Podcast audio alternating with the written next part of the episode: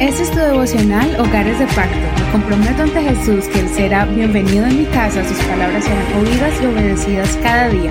Mi hogar le pertenece a Él. Muchas bendiciones. En el nombre de Jesús, doy la bienvenida a este devocional para continuar con el estudio del primer libro de Samuel. Recuerde que estamos en todas las plataformas de audio como Spotify, también estamos en Google Podcast, Apple Podcast, si tienes un iPhone también nuestro podcast está en Spreaker, en esta plataforma para podcast. Así que tienes todo el acceso a estas enseñanzas, más de 650 reflexiones bíblicas. Continuemos con el estudio de 1 Samuel capítulo 9 y el tema de hoy es los problemas como transición hacia la bendición. 1 Samuel capítulo 9 verso 1 al 10. Había un hombre de Benjamín que se llamaba Kis, hijo de Abiel, hijo de Seror, hijo de Becorat, hijo de Afía, hijo de un hombre de Benjamín, un guerrero valiente. Este tenía un hijo que se llamaba Saúl, joven y apuesto. Entre los hijos de Israel no había otro mejor que él. De hombros arriba sobrepasaba a cualquiera del pueblo. A Kis, padre de Saúl, se le perdieron sus asnas. Entonces Kis dijo a su hijo Saúl, por favor, toma contigo a uno de los criados, levántate y ve a buscar las asnas. Ellos pasaron por la región montañosa de Efraín y de allí a la tierra de Salisa, pero no la hallaron. Entonces pasaron por la tierra de Salaim y tampoco. Después pasaron por la tierra de Benjamín, pero no las hallaron. Cuando llegaron a la tierra de Suf, Saúl dijo a su criado que lo acompañaba, Ven, volvámonos, porque quizás mi padre, dejando de preocuparse por las asnas, esté preocupado por nosotros. Y él le respondió, He aquí en esta ciudad hay un hombre de Dios, un hombre muy respetado. Todo lo que él dice sucede sin fallar. Ahora vayamos allá, quizá nos señale el camino por donde debemos ir. Saúl respondió a su criado, Pero si vamos, ¿Qué llevaremos al hombre? Porque el pan de nuestras alforjas ya se ha acabado. No tenemos un presente que llevar al hombre de Dios. ¿Qué tenemos? El criado volvió a responder a Saúl y dijo, He aquí tengo en mi poder como tres gramos de plata. Se lo daré al hombre de Dios para que nos indique nuestro camino.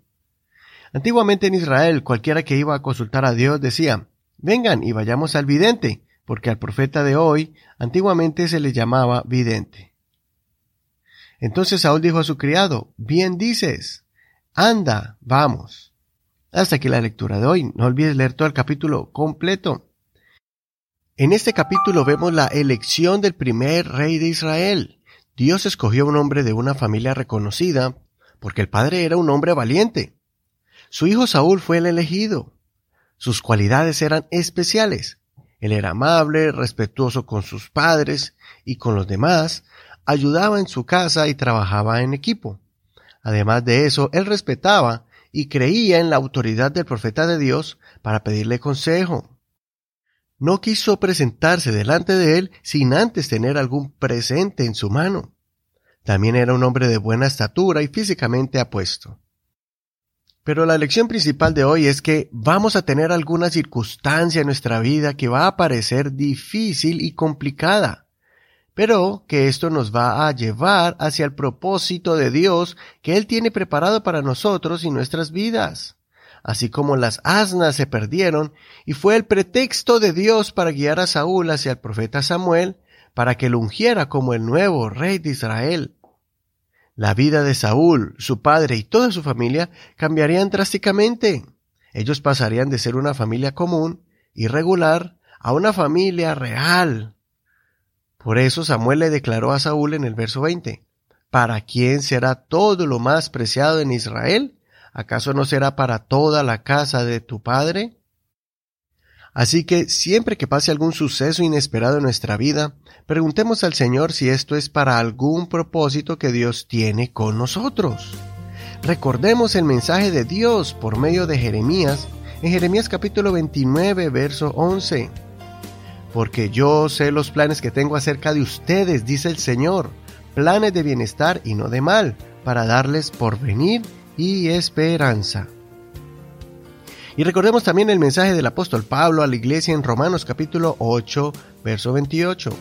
Y sabemos que Dios hace que todas las cosas ayuden para bien a los que lo aman, esto es, a los que son llamados conforme a su propósito. Hasta aquí la reflexión del día de hoy. Soy Eduardo Rodríguez. Que el Señor cumpla su propósito en ti después de la prueba. Gracias por escuchar este devocional. Recuerda que estamos también en Facebook como Hogares de Pacto Devocional. Ahí están las notas de este programa en español, en inglés y también el link que te enviará directo al audio en nuestros archivos en la internet. Gracias por tus oraciones y tu apoyo a este ministerio para que podamos seguir llevando este mensaje a muchas familias. Bendiciones de Dios para ti. Hasta mañana.